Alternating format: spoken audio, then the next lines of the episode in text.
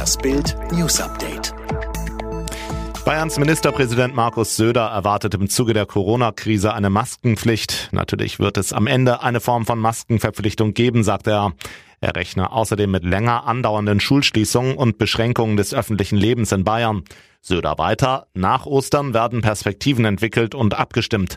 Er verwies aber explizit auf Österreich, das drei Wochen voraus sei. Dort würden viele Maßnahmen verlängert, Ausgangsbeschränkungen blieben und auch die Schulen würden geschlossen bleiben. Der Chef des Robert Koch Instituts Lothar Wieler sagte Dienstag über die Corona-Entwicklung in Deutschland, von einer Entspannung kann noch nicht ausgegangen werden, Schwankungen sind immer möglich. Konkret warnte Wieler, es ist mit einem weiteren Anstieg der Todesfälle zu rechnen. Und das tun sie. Inzwischen liegt die Zahl der Todesopfer bei etwa 1700. Die Zahl der gemeldeten Infektionsfälle überstieg 100.000. Aber rund 29.000 Menschen gelten gleichzeitig als geheilt.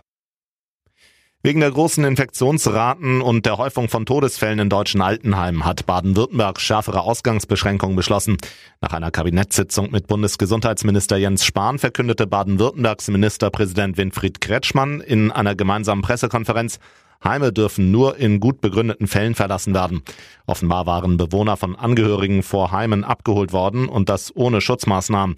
Wie gefährlich es ist, wenn sich ein Virus in einem gesamten Heim ausbreitet, das haben wir an anderen Orten in Deutschland feststellen müssen. Seit dem 1. April sind der britische Prinz Harry und Herzogin Meghan keine Vollzeit-Royals mehr, gehen ihren eigenen Weg.